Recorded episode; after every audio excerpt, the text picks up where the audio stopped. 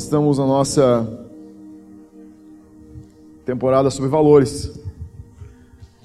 E se você está nos acompanhando mais alguns dias, eu imagino que você tenha pensado, quando começamos essa, essa série sobre valores, você deve ter pensado assim: 10 semanas sobre valores.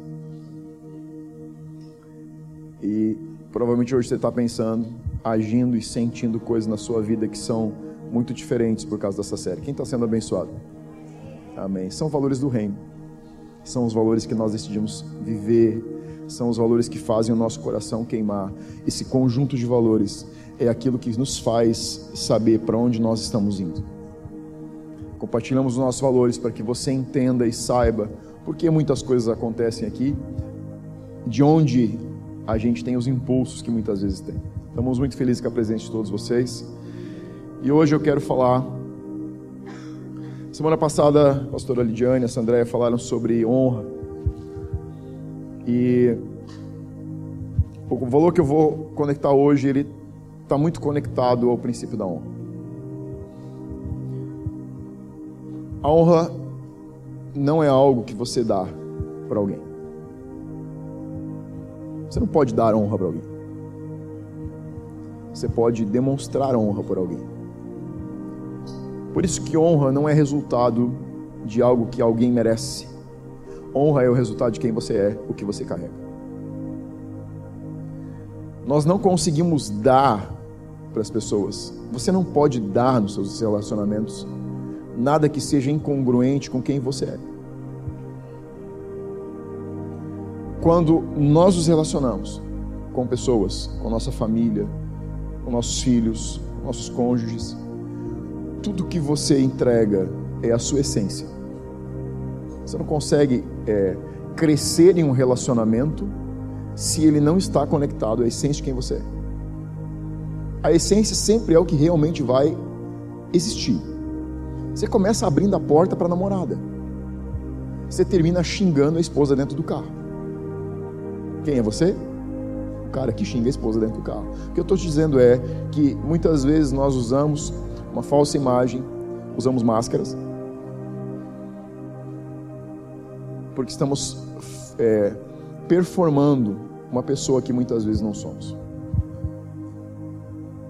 Mas a verdade é que nos relacionamentos verdadeiros, você só consegue dar no relacionamento, dar a outra pessoa quem você realmente é. O resultado do teu relacionamento com pessoas vai ser o relacionamento do nível de entrega das verdades que você tem sobre você. É mais saudável se relacionar com uma verdade triste do que com uma falsa mentira que parece ser algo e não é. Faz sentido ou não? Sabe quando você diz assim, quando alguém senta com você e começa a mostrar quem ele é, realmente é, e parece que tudo que você podia dizer é: faz um favor para mim, me mostra até o final, porque eu prefiro saber quem você é integralmente do que quem você não é de forma falsa. Integridade, eu creio que é um dos grandes valores que o ser humano precisa carregar integridade. Você ser quem você é, falar quem você é. E isso não significa que você vai agir de forma descompromissada com a sua dignidade. Mas você precisa ser, você ser quem você é, pelo menos alguém. Alguém que possa influenciar um novo ser em você. Hoje eu quero falar sobre intimidade intimidade com Deus. E o quanto isso tem o poder de transformar aquilo que você não consegue naturalmente transformar. A verdade é que você não consegue mudar a você mesmo. Pessoas gastam milhões fazendo terapia, fazendo coach para mudar a si mesmos. Você não tem de, poder de mudar a si mesmo. Porque você não conhece quem você realmente é. A intimidade é o lugar onde você consegue alcançar a transformação da sua realidade na realidade que Deus enxerga. Isso não pode ser feito através de aconselhamento, isso não pode ser feito através de psicólogo, isso não pode ser feito através de coach, isso não pode ser feito em uma igreja, como agora. Você pode conhecer uma realidade no aconselhamento, no discipulado, num sermão, você pode conhecer a realidade num treinamento. Mas se transformar, apenas o poder da transformação está na mudança da mentalidade, a Bíblia diz, que é resultado de um relacionamento com Deus. Você pode estudar quando você quiser, você pode treinar quando você quiser, você pode fazer curso com os melhores coaches do mundo. Isso não vai mudar você. Isso pode mudar a sua performance. Isso pode mudar como você gere seus negócios. Mas isso não pode mudar você. A mudança interior, não só mudança de atitudes, porque a minha atitude não me define. O que eu faço não sou eu.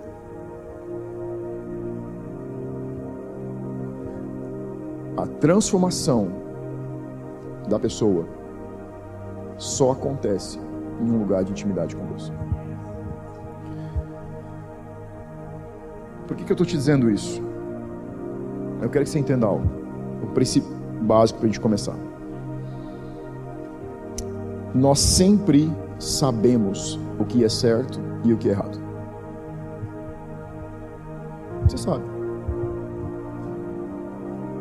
Você não precisa da Bíblia para saber o certo e o errado. Você não precisa de uma igreja para saber o certo e o errado. Como que eu sei que você não precisa?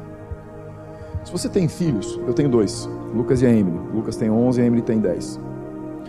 Se você tem filhos e eles já passaram de uma idade, já estão mais maduros um pouco, como o caso dos meus, e você passou pela fase onde eles são bem pequenininhos, você vai lembrar de situações onde você viu eles fazendo coisas erradas e assim, desconfiados que você estava olhando. Sabe quando você entra no quarto e faz assim? Você não sabe o que aconteceu, mas você sabe que algo aconteceu, sim ou não? É, eles se entregam. Às vezes eu não sabia como é que meu pai sabia que eu tava, tinha feito coisa errada. Hoje eu sei. tipo, cara, eles chegam e dizem, pai, não fiz nada. Como assim, pai, não fiz nada? Você fez alguma coisa, pronto. O que, que você fez? Sim ou não? É, acontece assim ou não? É, acontece assim. Tá. Quem disse para uma criança de dois anos, quem pôs dentro de uma criança de dois anos, de um ano, de alguns meses, o senso de é errado?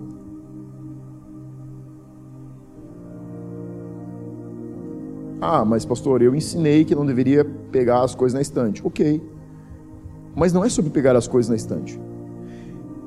Nós nascemos com uma matriz dentro de nós, que é a matriz da justiça.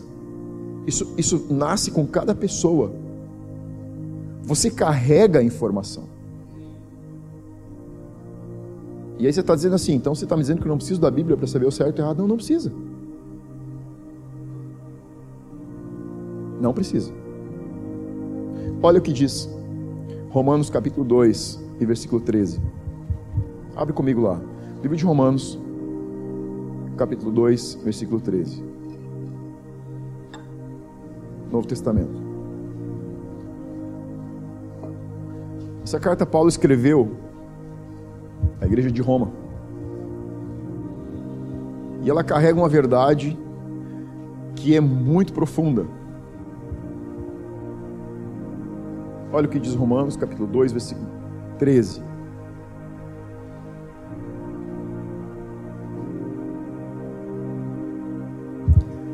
Porque os a minha versão é a King James, tá?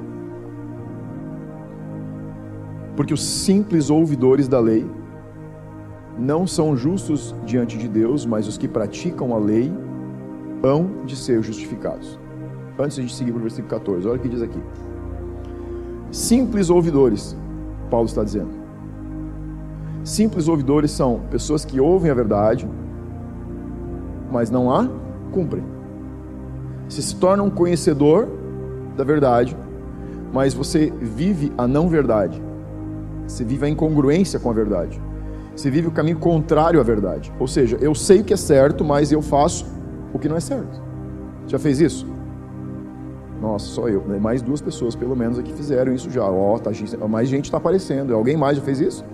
Ah, olha só, tá vendo? A gente se identifica. A verdade é que nós passamos uma grande parte do tempo das nossas vidas sabendo que é certo e fazendo o errado. Isso são os simples ouvidores. A gente conhece, a gente sabe, mas a gente faz o contrário. Simples ouvidores não são justos, porque não são praticantes.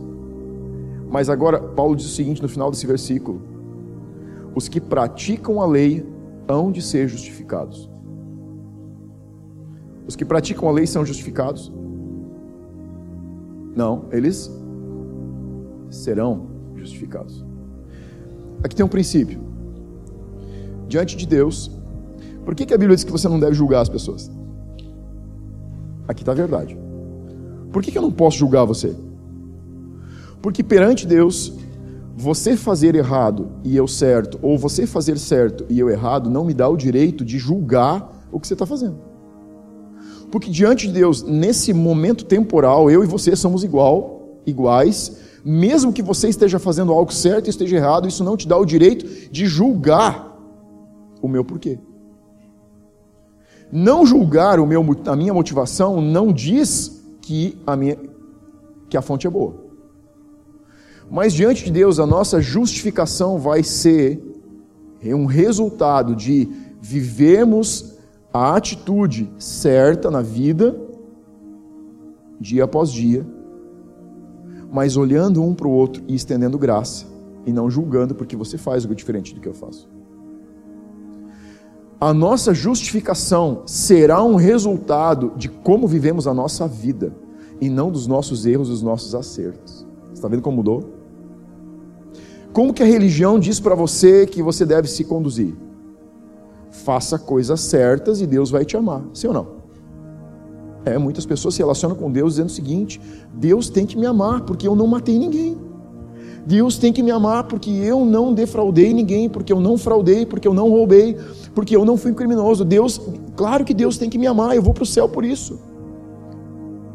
Não, diante de Deus não existe desigualdade entre o certo e errado. A verdade é que diante de Deus seremos justificados, porque um dia o nosso advogado vai dizer: ele procurou em tudo que fazia viver corretamente. Mas isso não diz que você e eu somos um melhor do que o outro. Por isso que o teor de julgamento está dizendo o seguinte: quando eu julgo você, eu estou estabelecendo sobre você uma desigualdade, dizendo que eu sou melhor. Esse é o espírito do julgamento. E aí Jesus disse: quando você faz isso, você vai ser julgado pela medida que você estabeleceu sobre as pessoas. Você está vendo como é? A verdade de Deus não te dá o direito de fazer o que você quer, ou melhor, te dá o direito de fazer o que você quer, mas colher as consequências das suas ações. Mas à medida que você engaja com um processo de mudança de atitude, mudança de pensamento, alinhamento com Deus, alinhamento com a palavra, e agora sim você precisa da Bíblia, porque você precisa conhecer verdades mais profundas, porque as superficiais você já conhece. Só a Bíblia vai te dar verdades profundas. Você tem uma matriz. É como se você tivesse um diamante. A lapidação desse diamante acontece a partir do relacionamento com Deus. E quanto mais você lapida e quanto mais você prepara esse diamante, mais valor ele tem é o mesmo diamante, mas depois de lapidado ele tem um outro valor. Não que ele vale mais diante de Deus, mas ele tem mais valor para Deus, para que Deus possa usar ele como uma referência para um mundo que está decaído. Agora olha só. Olha o versículo 14. Quando, pois, os gentios que não têm lei, quem são os gentios aqui? Todas as pessoas Paulo está falando de, nesse tempo se falava muito de judeus e gentios. Judeus era o povo que Deus tinha escolhido como sua família original. Mas Paulo está dizendo o seguinte: quando os gentios que não têm lei, ou seja, pessoas que estão fora do relacionamento familiar com Deus, que era o povo judeu, o povo de Israel, Paulo está dizendo o seguinte: quando um gentio, ou seja, alguém que não conhece Deus, procede por natureza em conformidade com a lei, Olha o que ele está dizendo. Gentios que não têm relacionamento com Deus também têm a matriz de o que é certo e o que é errado dentro de si. Quem pôs a matriz dentro de uma criança? Deus. Quando ele sai da barriga da mãe, ele já tem essa matriz implantada dentro de si. Uma criança se relaciona com Deus? Não. Criança não tem relacionamento com Deus. Seu bebê não se relaciona com você. Eu sempre dizia para a Lidiane, a Lidiane assim, ah, você viu como ele, ah, ele me ama. Eu dizia, não, ele enxerga uma teta gigante, cheia de leite, e você acha que isso é amor. Isso é interesse. Gente, não tem criatura mais interesseira que bebê. Todo o relacionamento dele é baseado em me troca, me limpa, me dá comida, cuida de mim. Sim ou não? As mães ficam assim achando que elas são mais amadas. Os pais só não são tão, não se permitem chegar nesse lugar de tanto abuso. Não, eles são interesseiros, eles são egoístas, bebês são egocêntricos. Ai, pastor, tenho dois crescidos que continuam com os traços, que a gente luta para arrancar. Sim, eles são egoístas, eles pensam em si mesmos. Ele não chama a mãe às três da manhã com três meses assim, mãe, você podia. Tá a fim de acordar agora para me dar mamar ou você vai acordar às suas sete? Cara, o Lucas começava a gritar às três da manhã que você não tinha vontade de ficar na cama. Você tinha vontade de levantar e resolver a situação logo, porque não tinha como ficar dormindo. A Lidiane saía de banho, molhada, pingando para dar mamar para ele, e quando ele colocava a mão na teta, fazia assim. Às vezes achava que ele ia morder ela. Tem um filme que tem um bebezinho que é meio. Como é que é os. Os cro... Crudes. Tá mais ou menos ali. Ele vai me ouvir quando eu falar isso um dia, vai brigar comigo, mas é mais ou menos assim. A Lidiane sabe o que eu estou falando. Cara, quando ele queria um negócio, o pediatra tirou ele, tirou ele da, da enfermaria, trouxe para o quarto, che, chegou no quarto e disse: Ó, oh, tem um negócio para dizer para vocês. Vocês têm um filho que nasceu com a faca na bota. Sim ou não? Vocês vão levar ele para casa amanhã. Posso dizer um negócio para vocês? Ou ele vai mandar ou manda vocês. Eu disse: Ah, ele arrumou encrenca. E era personalidade muito forte. Eles são egoístas, eles são egocêntricos. Bebês têm essa característica. Pessoas nascidas de novo no começo da sua fé têm a mesma característica. Então, Paulo está dizendo que pessoas que não se relacionam com Deus também carregam uma matriz do que é certo e do que é errado. Agora, saber o que é certo e errado não coloca você na ação certa ou errada.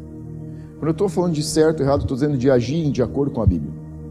Você não tem dificuldade de saber o que é certo e errado. Você está falando de uma forma agressiva com uma pessoa e você, aqui dentro algo está dizendo, cara, isso não está legal. Você está tendo uma atitude com os teus filhos, você não estava ao fim de voltar atrás, você não vai voltar atrás, você vai continuar até o fim que você decidiu, você vai fazer, mas algo está dizendo aqui dentro. Ei, é legal. Você não está querendo voltar por orgulho. Você não quer parar e imediatamente dizer, vamos começar de novo, eu comecei errado. Você fala com a sua esposa, você fala com o seu marido, e você está falando e você está sabendo que a matriz não é boa, mas você vai até o fim, porque você é orgulhoso demais para parar no meio do caminho, sim ou não? Ou é só lá em casa?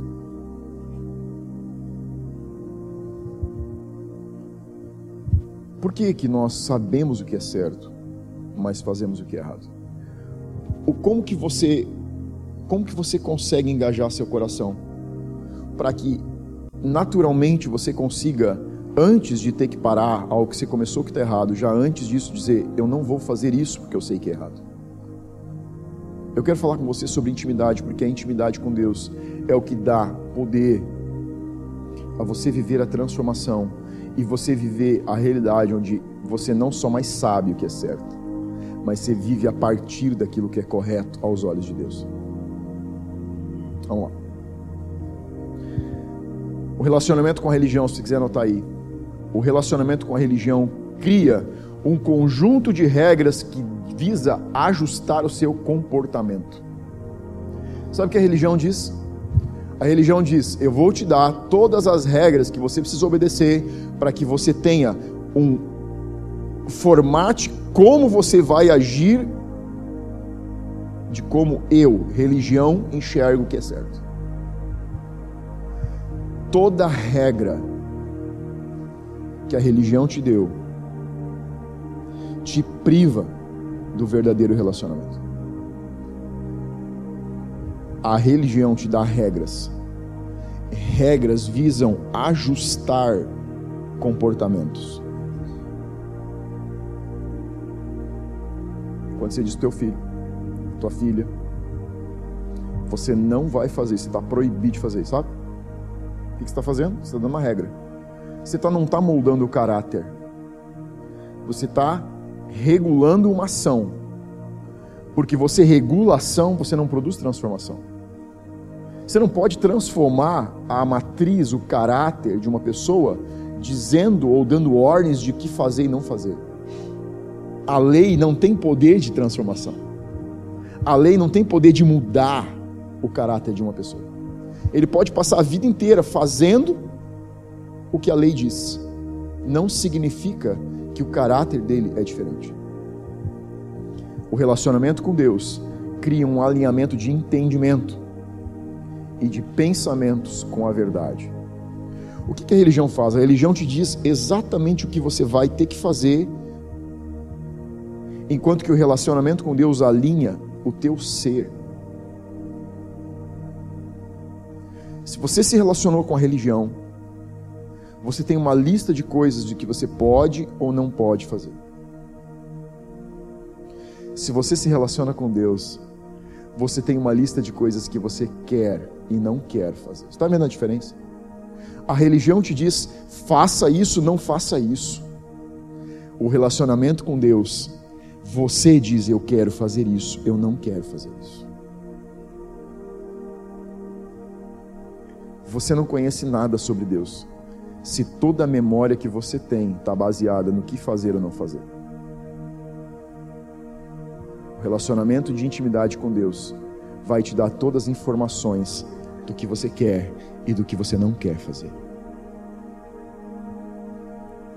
Porque a religião não pode dar uma experiência com o amor de Deus. Não, me, não interessa quantos anos você senta em um banco de igreja, uma cadeira de igreja, o relacionamento com a estrutura religiosa não pode te fazer entender amor. Porque amor não é dado por uma instituição, o amor só pode ser vivido em um relacionamento. Se você tentou se relacionar com a estrutura, se você se relacionou com isso como a Bíblia, você tem regras. Se você se relacionou com isso como uma pessoa, você sabe que é o amor de Deus. Você não precisa da Bíblia para saber o certo e o errado. Você precisa da Bíblia para amar o certo e odiar o errado. Porque você é diferente.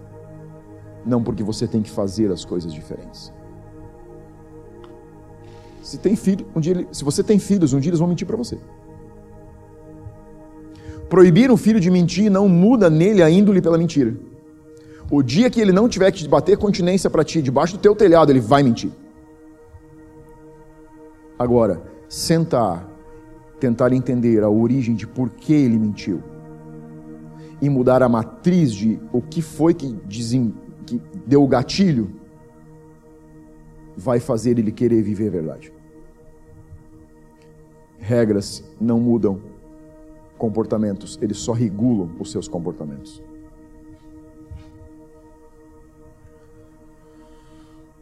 Abra tua Bíblia em Gálatas capítulo 5, versículo 16. Está comigo ainda ou não? Está bem?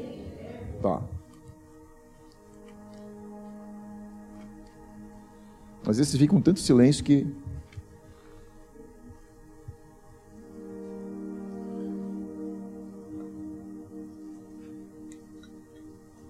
Gálatas 5,16. Estão me, entendendo, me entendendo que eu tô, a linha de pensamento que eu estou tentando trilhar aqui? Sim? Está claro? Gálatas capítulo 5, versículo 16. O título aqui já diz as obras da carne e o fruto do espírito. A realidade aqui então é frutos ou fruto ou obras. Então o versículo 17, 16 diz: as obras da carne e o fruto do espírito. 17. Digo, porém, andai no espírito e jamais satisfarei a concupiscência, o desejo da carne porque a carne milita contra o espírito, o espírito contra a carne, porque são opostos entre si, para que não façais o que porventura seja do vosso querer. Mas se sois guiados pelo espírito, não estáis sob a lei. Ora, as obras da carne são conhecidas, são prostituição, impureza, lascívia, idolatria, feitiçaria, inimizade, porfia, ciúme, ira, discórdia, dissensão, facção, inveja, bebedice, glutonaria e coisas semelhantes a estas, a respeito das quais eu vos declaro, como já outrora vos preveni, que não herdarão o reino de Deus os que tais coisas praticam. Mas o fruto do Espírito, olha aqui, o fruto. Antes eram as obras, agora é o fruto. Aqui tem uma diferença. O fruto do Espírito é o amor, a alegria, a paz, longanimidade, benignidade, bondade, fidelidade, mansidão, domínio próprio. Contra todas essas coisas não há lei. E os que são de Cristo Jesus crucificaram a sua carne com suas paixões e concupiscências. Se vivemos no Espírito, andemos também no Espírito. Não nos deixemos possuir por vanglória, provocando uns aos outros, tendo inveja uns dos outros. Então, primeiro ponto aqui é obras da carne e o fruto do Espírito. Obras da carne aqui no original significa ergo, que é trabalho. Quando Paulo escreveu sobre as obras, ele estava escrevendo para os romanos sobre ergo, ergos, trabalho. O conceito que Paulo está dizendo é o seguinte: você está engajado em produzir um resultado. Ele, ele trata ergos como um negócio. As obras da carne são um negócio são um trabalho, você está engajado no processo, você está aplicado em produzir o resultado.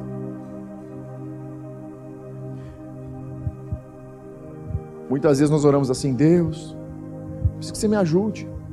Não sei o que está acontecendo. Tem umas coisas aí que eu não queria. A verdade é que a gente deveria orar assim, Deus, você pode me ajudar? Porque eu tenho trabalho trabalhado arduamente para produzir um resultado que eu não quero colher. Obras da carne são resultado do nosso engajamento. Eu nunca faço isso, mas fala comigo. Eu estou engajado em um outro processo. Isso. Por quê? Porque muitas vezes nós dizemos assim: isso aqui é resultado da minha família, isso aqui é resultado do, das pessoas que me acompanham, isso aqui é resultado de uma situação na minha vida, isso aqui é resultado de, de, de, de. Não, é resultado do seu engajamento. Toda obra da carne é resultado do seu, você está aplicado nisso, e por isso isso acontece. Eu não minto porque eu venho de uma família onde tinha pessoas que mentiam. Eu minto porque eu estou engajado no processo da mentira. Eu não estou adulterando porque meu pai adulterou. Eu estou adulterando porque eu estou engajado no adultério. Eu quero adulterar. Eu estou focado nesse negócio e eu estou querendo fazer. O que Paulo está dizendo é descortinando o entendimento dos romanos sobre desculpas a respeito dos seus pecados.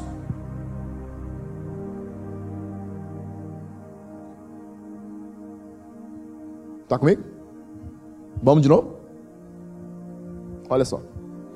Fruto do Espírito é carpos. Literalmente fruto ou fruta de uma árvore. Força geratriz de alguém.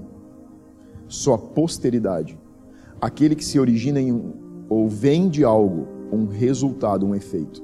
Obras da carne são um engajamento pessoal. Fruto, dá uma olhada na tua Bíblia aí. Com, como que está a letra espírito? Maiúsculo ou minúsculo? Maiúsculo. Obras da carne são um relacionamento com os nossos desejos. O fruto do espírito é um relacionamento com Deus. Por que é que as obras da carne aparecem nas nossas vidas? Porque nós estamos aplicados, engajados nesse processo. Como que os frutos do Espírito começam a aparecer? Ou o fruto do Espírito? Porque é um fruto do Espírito que se manifesta de várias formas diferentes. O fruto do Espírito vai gerar paz em você. A paz não é um dos frutos, a paz é fruto. É um resultado. O que Deus, o que Paulo está dizendo, Deus está falando através de Paulo é: quando você engaja, quando você agora para de se engajar em manifestações e atrás daquilo que a sua carne deseja e quer, você vai começar a ver naturalmente brotar um resultado do relacionamento que é paz, alegria, longanimidade, paciência. Está entendendo? Você não aqui você vai fazer força, aqui você se aplica, isso consome a sua energia, consome a sua mente, consome os seus dias, consome as suas noites. É um negócio. Paulo está tratando isso como um trabalho. Ou seja, ele está dizendo: não vai nascer naturalmente é, obras na, naturalmente na sua vida. Você engajou no processo. É a criança que não foi tratada em casa, na sua matriz, e ele começa a traçar um, um, um perfil de mau caráter, e ele está a vida inteira planejando isso. Provérbios diz que o, o, os, isso são, são coisas planejadas na noite, na escuridão. Ou seja, você, em vez de estar dormindo em paz na cama, você está planejando um trabalho no dia de amanhã. Você está com a tua mente aplicada. Você está pensando no próximo acesso à pornografia. Você está pensando no próximo mentira. Você está pensando que alguém vai descobrir uma mentira. Qual é a próxima que eu vou contar para eu ludibriar aquela que eu já contei. Está entendendo? Sabe quando você é desesperadamente consumido pelo desejo de acobertar o que você fez e, e você já está pensando na possibilidade que alguém comece a desconfiar, você já está tá mentindo uma, pensando na próxima. Qual a próxima que eu conto se essa aqui for pega? Se você já viu quebrado como eu vi, é assim que você vive. vive. Isso consome seus dias, isso consome a sua energia, isso consome seus relacionamentos, isso consome a tua paz, isso consome, tu... isso consome você. Porque você está cansado de viver isso. Agora, Paulo também diz que quando você começa a se relacionar com o Espírito de Deus, ele já não fala mais de trabalho, ele fala de resultado, porque é um fruto que começa a aparecer naturalmente. O, que, se você plantar uma macieira, se você plantar uma laranjeira, se você plantar um limoeiro no seu. Você tem um lugarzinho para plantar uma árvore, você planta um pé de limão, porque você gosta de limão para fazer salada. E aí, por que, que você planta o pé de limão? Porque você quer limão. O que, que é o natural de um, de um limoeiro? Produzir limões. Você tem uma expectativa quanto àquilo que você plantou. Você vai esperar aquele pé de limão crescer, ficar maduro e ele vai naturalmente gerar limões. Porque o que se espera de um limoeiro é que ele produza limões. O que Paulo está dizendo é que quando você começa a entrar, não agora, você não precisa trabalhar para gerar fruto no seu espírito. Você precisa só entrar no lugar de descanso, de relacionamento. E quando você vê, as pessoas começam assim: nossa, como você está diferente que você está indo naquela igreja. Puxei o assado para mim agora. Você está comigo? Amém. Que bom que as pessoas vão olhar para você e dizer: Nossa, como você está diferente. E perdão, a gente tem uma regra aqui. E eu disse que nós éramos uma igreja sem regras, mas tem uma regra, uma regra básica e essencial. Você precisa se relacionar com Deus. Por que, que a nossa única regra é você se relacionar com Deus? Porque se você cumprir só essa regra, todo fruto que você precisa na sua vida, paz, longanimidade, alegria, mansidão, benignidade, vai naturalmente aparecer. E se você não tem paz, eu estou te chamando para você vir para um lugar onde a paz vai naturalmente começar a te alcançar. Você é ansioso?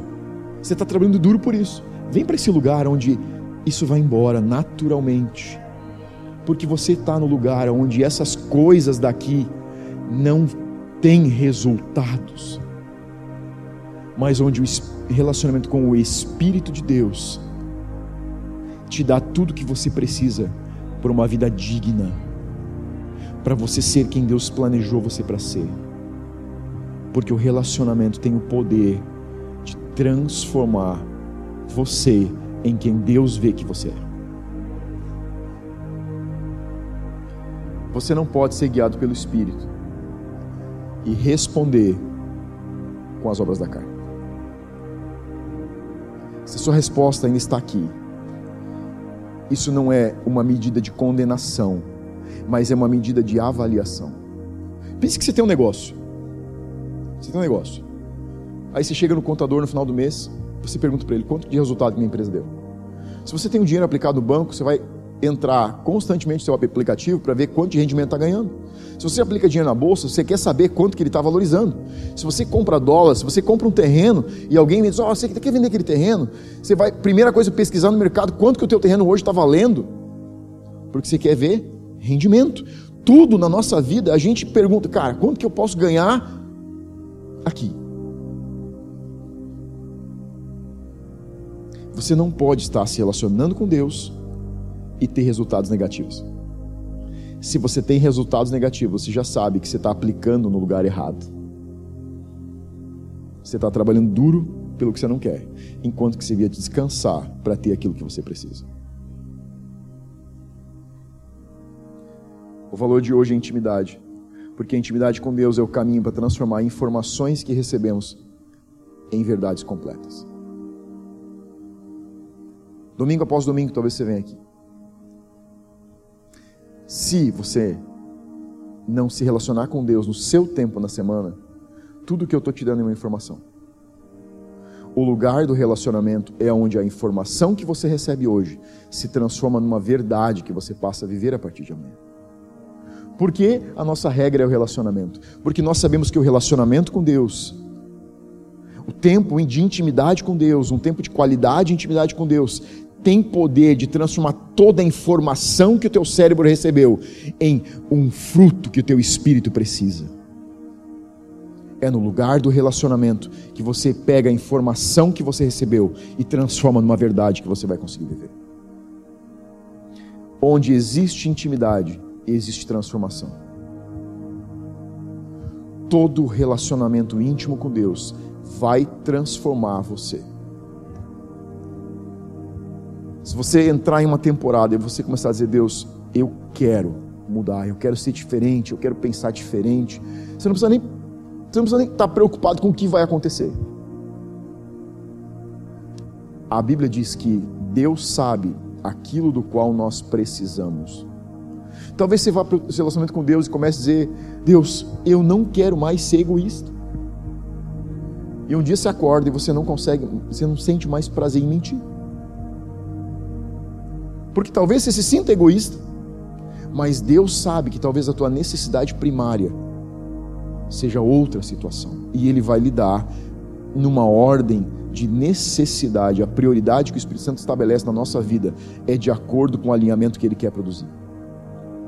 Muitas vezes você vai relacionar com Deus porque você está querendo uma coisa e você vai receber outra. Sabe o que é uma coisa que eu, como pastores, nós ouvimos muito? Pastor, eu tenho orado por uma coisa e não tem jeito, não acontece. Mas a minha resposta é simplesmente uma: talvez não seja o que você realmente precisa. Por que, que Jesus disse que o princípio básico da oração não é pedir, mas é estar? Pelo princípio de que Deus sabe o que você precisa e o que você quer, mas Ele vai te dar o que você precisa. Se você está numa temporada de aperto financeiro e você tem um orçamento para bater, seu filho vai te pedir um videogame novo e você vai dar um par de tênis para ele. Pronto. E ele vai para o quarto chorar com o tênis e você vai ficar feliz na sala com essa situação. Porque você sabe que a necessidade dele talvez seja um tênis novo, uma calça nova, um livro novo, um uniforme novo, e que o videogame é algo supérfluo. Muitas vezes a gente está pedindo um play novo. E Deus está querendo te impulsionar numa caminhada nova. Pega seu tênis novo e engaja na caminhada. Para de se divertir com o play e vem se divertir com o tênis novo.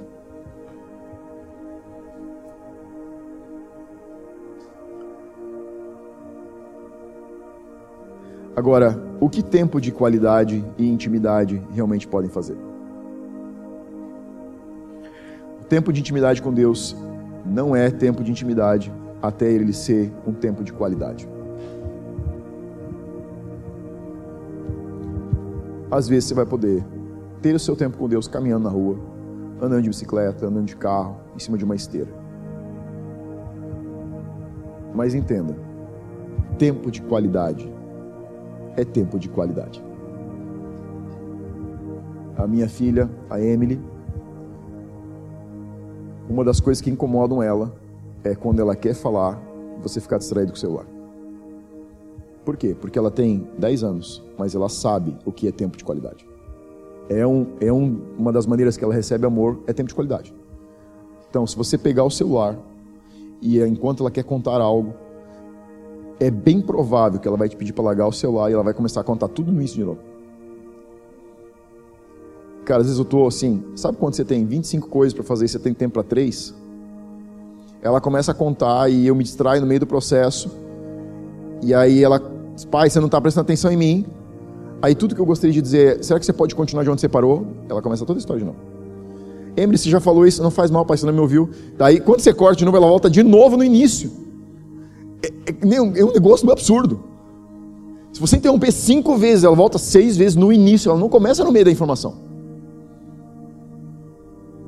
Se você tem filho, ora. Se ele quiser casar com ela, ele vai ter que ter paciência.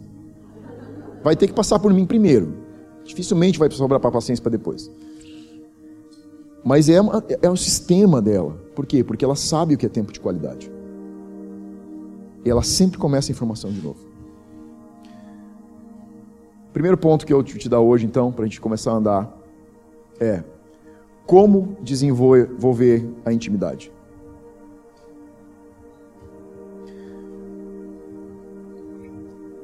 Tempo de qualidade não é resultado de quantidade. Muitas vezes a nossa mente está conectada a que se relacionar com Deus é algo que só líderes e pastores conseguem fazer porque eles têm tempo para fazer isso. Não é a quantidade do tempo que você passa com Deus que determina o nível de tratamento e de alinhamento que você tem com Deus. É a qualidade do seu tempo que vai ser fator determinante. Não é a quantidade, mas é a qualidade. Quando você lê a sua Bíblia e não entende, ou tem dificuldade de entender, você precisa perceber algo. A leitura da Bíblia, sem tempo de oração, sem tempo de qualidade com Deus na intimidade, vai provavelmente fazer disso aqui apenas um monte de ordens, comandos e mandamentos. A Bíblia, por si só, sem o relacionamento de qualidade, onde você para para ouvir o que Deus está te dizendo sobre o que você está lendo ou leu, te faz relacionar apenas com ordens e mandamentos. Você passa a obedecer, mas você não desenvolve o senso de propriedade. Ler a Bíblia sem tempo com Deus, sem um lugar onde você pode se aquietar, sem um lugar onde você pode ouvir o que o Espírito Santo está te dizendo, não vai te dar um relacionamento profundo a Bíblia e a oração andam juntas em uma vida que está querendo gerar novo fruto. Eu disse que você não precisa da Bíblia para saber o que é certo e errado, mas você precisa da Bíblia para andar em um relacionamento de profundidade, para moldar o seu coração para querer fazer o certo. Não é porque você lê dois, três, cinco, dez capítulos por dia que você molda o teu interior. É porque você lê a Bíblia e você passa tempo com Deus, onde o Espírito Santo pega essas sementes e elas passam a ser cultivadas e elas passam a começar a gerar os frutos em você. Tempo de qualidade é o lugar onde uma verdadeira amizade surge. Pessoas têm muita dificuldade de ouvir a voz de Deus por que você tem dificuldade de ouvir a voz de Deus? Porque talvez você não, não conceda tempo de qualidade suficiente para ouvir a voz de Deus. O ser humano foi criado para ouvir a voz do seu Criador. Você é um ser humano? Você foi criado para ouvir a voz de Deus. Todos os dias? Não, todo o tempo. Todos os dias é o resultado de todo o tempo. Isso precisa ser algo natural nas nossas vidas. Não é porque eu sou um pastor que eu devo ouvir a voz de Deus. É porque eu sou uma pessoa, é porque eu sou um ser criado por Deus que eu devo ouvir a voz de Deus. Esse é o plano original de Deus ter criado você. Se você é casado, você sabe que o teu casamento alinha à medida da qualidade de tempo que você tem com seu cônjuge. Quanto mais qualidade de tempo, mais alinhamento acontece. Sabe quando você olha para um casal de velhinhos e você parece que você está vendo uma pessoa só? Resultado de tempo, qualidade de tempo. Uma construção, ela não acontece do dia para a noite. Eu um dia fiz um casamento, foi bem legal. Tava parado na frente dos noivos, pedi para eles olharem para mim. Eu disse: vou contar uma verdade para vocês. Hoje, olha para ela, olha para ele. Eles olharam para o outro. Eu disse: sabe por que, que vocês estão aqui? Porque ele te contou a maior mentira da vida dele e ela te contou a maior mentira da vida dele. Vocês não se amam. Eu disse: amor é algo que surge com o tempo. Vocês estão aqui porque se apaixonaram. Agora o amor vai começar a ser uma construção. Ontem a gente estava aqui trabalhando e um amigo me disse uma frase que ficou. Sabe quando a pessoa fala uma frase e fica girando durante todo o dia na minha cabeça? Ele disse: Quando eu olho minha vida hoje, meu casamento hoje, cara, eu amo minha esposa muito mais que eu sempre. Eu nunca amei ela tanto quanto eu amo hoje. Sabe o que você está ouvindo? Tem qualidade inten, intencionalidade, existe uma construção. Essa construção produz um resultado. Você não tem um casamento saudável porque você trocou alianças, porque um pastor pôs a mão e orou por você. Você tem um casamento saudável porque existe tempo e existe tempo de qualidade. Não é por quantas horas vocês passam juntos. É a intencionalidade naquelas horas que vai gerar o relacionamento que você quer. Concorda? Sim? Está comigo? É isso. É um resultado, ele não vem naturalmente. Ele vem naturalmente quando você é intencional. Prioridade. Tempo de qualidade não basta, você precisa de prioridade. Uma frase que eu sempre uso é que como você ordena a sua vida com Deus, vai determinar como você ordena a sua vida com o seu próximo, porque isso ordena você. Primeiro você ordena seu relacionamento vertical. E isso vai alinhar o seu relacionamento horizontal. Pessoas com relacionamentos quebrados, relacionamentos desalinhados, são só uma confissão de um desalinhamento com Deus. Você não pode ordenar mais os seus relacionamentos com o seu próximo, com seu marido, com sua esposa, com seus filhos, com sua família, com seus amigos, com seu trabalho, com a sua vida, com seu futuro do que você alinha, alinha com Deus. Quanto mais alinhado com Deus, mais você vai alinhar verticalmente. Quanto mais alinhamento horizontal, mais alinhamento vertical. Esse alinhamento aqui é um fruto deste alinhamento. O dicionário define prioridade como a preferência oportunidade de acordo com a lei que consiste em ultrapassar os demais e em passar à sua frente. Prioridade é a condição do que corre em primeiro lugar, o primeiro em relação aos demais. Sabe o que é prioridade? É correr na frente. Correr primeiro. Relacionamento com Deus é prioridade. Se não é prioridade, não está em lugar nenhum. Prioridade não existe prioridade segunda, prioridade terceira, prioridade. Prioridade é prioridade. Ela está à frente ou ela não está em lugar nenhum. É simples. Ou você tem um relacionamento com Deus como uma prioridade da sua vida, ou ele não está em lugar nenhum, ou ele é um resultado acaso. E o, resu... e o relacionamento que é resultado de um acaso é relacionamento casual. Relacionamento casual não é relacionamento, é relação. Relação não carrega o perfil relacional. Relação é eu tirar de você algo que eu quero. Relacionamento é nós trocarmos algo que eu tenho e você precisa, é algo que você precisa e eu tenho. Que eu tenho e você precisa e que você tem e eu preciso. O relacionamento, ele é baseado na honra.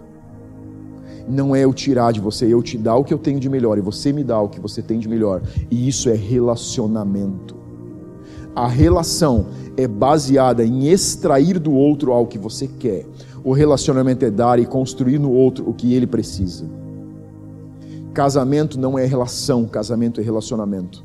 Casamento não é casual, casamento é relacional. É uma construção. Olha o que diz. Prioridade é o que corre em primeiro em relação aos demais.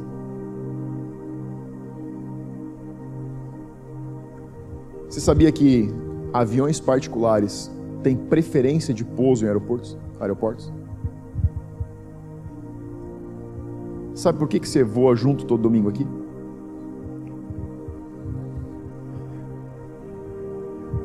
Posso dizer? Você voa junto todo domingo, você voa alto, porque tem pessoas voando como prioridade na sua semana. Quem está voando com prioridade?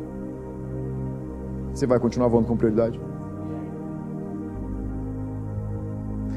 O resultado do voo coletivo é a construção do voo privado. Nós só conduzimos você numa adoração profunda porque nós vivemos uma adoração profunda sete dias na semana. Eu não consigo levar você num lugar que eu já não fui.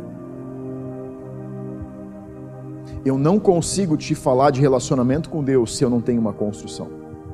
Eu não consigo te falar de fruto do Espírito se eu não tenho uma construção. Eu só consigo, vou voltar no início onde eu comecei, eu só consigo me relacionar com você na medida de quem eu sou o voo coletivo da igreja é resultado de voos privados que nós fazemos. Faz sentido ou não? Se nós queremos voar mais alto coletivamente, nós precisamos mais pessoas fazendo voos privados. Intimidade é o seu voo privado com Deus. Se você não está voando privado, não queira dar ordens nessa aeronave, porque você vai ser só um passageiro. Você me entendeu, né? É, foi divertido, menos. Estou ficando mais é, simpático na maneira de falar algumas coisas. Sim ou não? Quem é da casa está entendendo o que eu estou falando. É, tá vendo? Resultado da intimidade. Tá mudando. Deixa eu dizer algo para você. Meu devocional é prioridade. Minha vida devocional é prioridade. Eu tenho muitos afazeres durante o dia. Tenho esposa, tenho filha, tenho filho, tenho trabalho secular. Secular não, tudo é trabalho, tudo é santo diante de Deus. Mas eu tenho outros projetos que eu toco. Eu não, eu tenho uma meta de tempo devocional. Minha meta pessoal. Existem temporadas que eu preciso baixar a meta, que eu não consigo bater ela.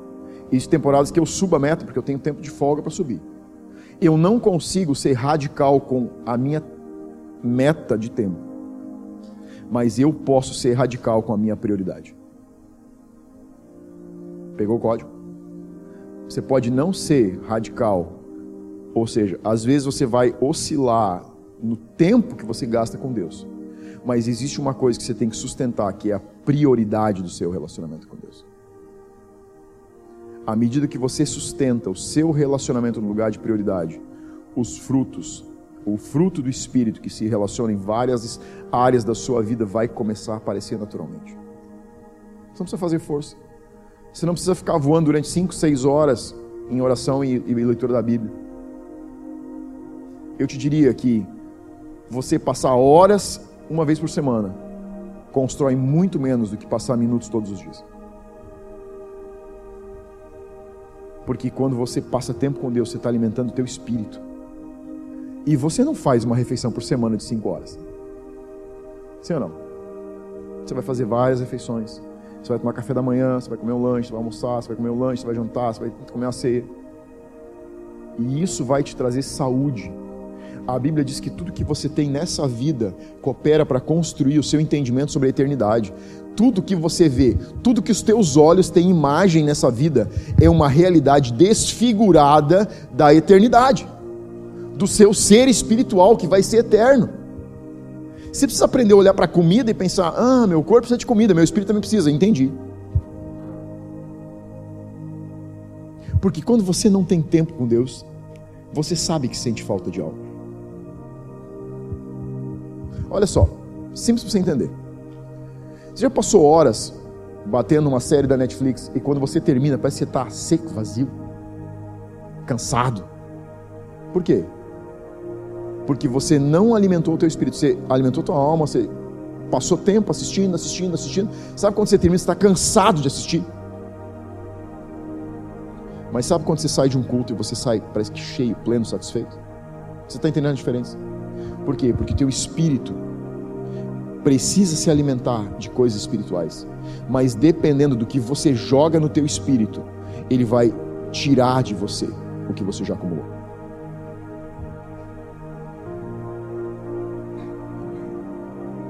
Muitas vezes, eu acordo todos os dias mais cedo em casa. Deixo todo mundo nos quartos e vou para a sala. Meu tempo com Deus é na sala. E muitas manhãs, muitas manhãs,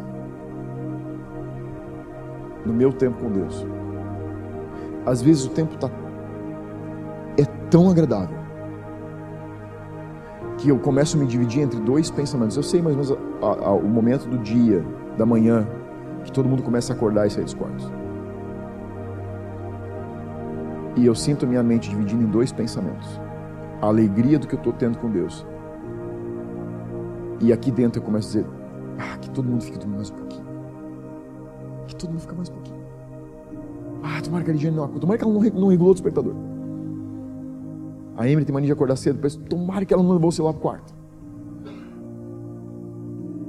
E talvez para você que é homem, isso seja algo muito diferente, difícil. Mas é uma construção que você precisa fazer.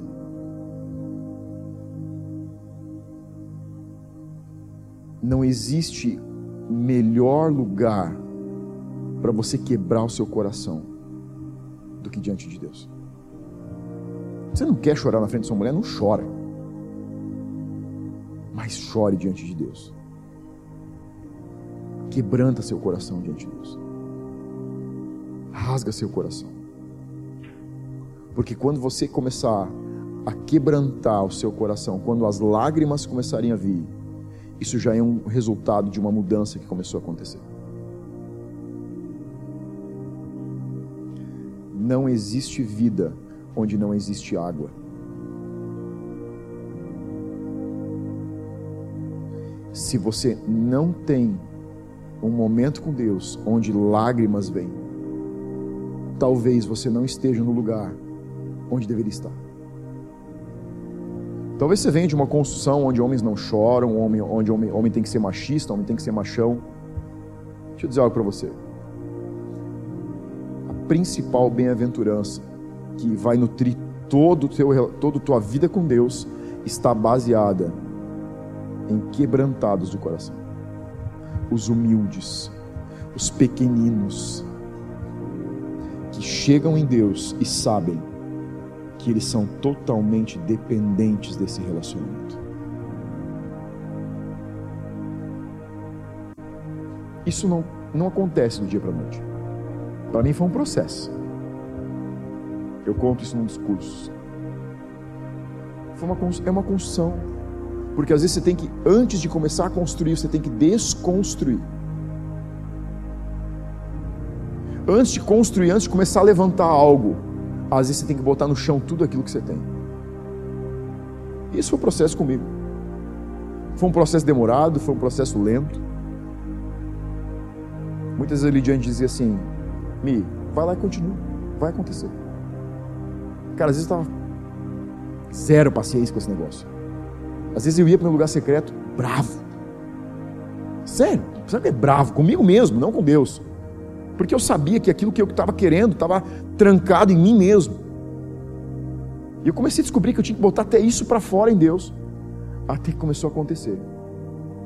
Para mim era tão difícil chorar diante de Deus que eu fechava a porta de um quartinho que a gente tinha, colocava um colchão, a gente tinha um colchão para onde a gente ia orar, sentado no chão, deitado, que eu encostava o colchão na porta para ter certeza que ninguém ia entrar.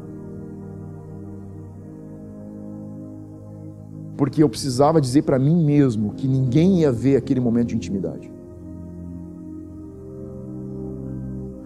Intimidade é o lugar onde você quer ficar sozinho, mas é o lugar onde só você e Deus conseguem produzir as mudanças que você precisa.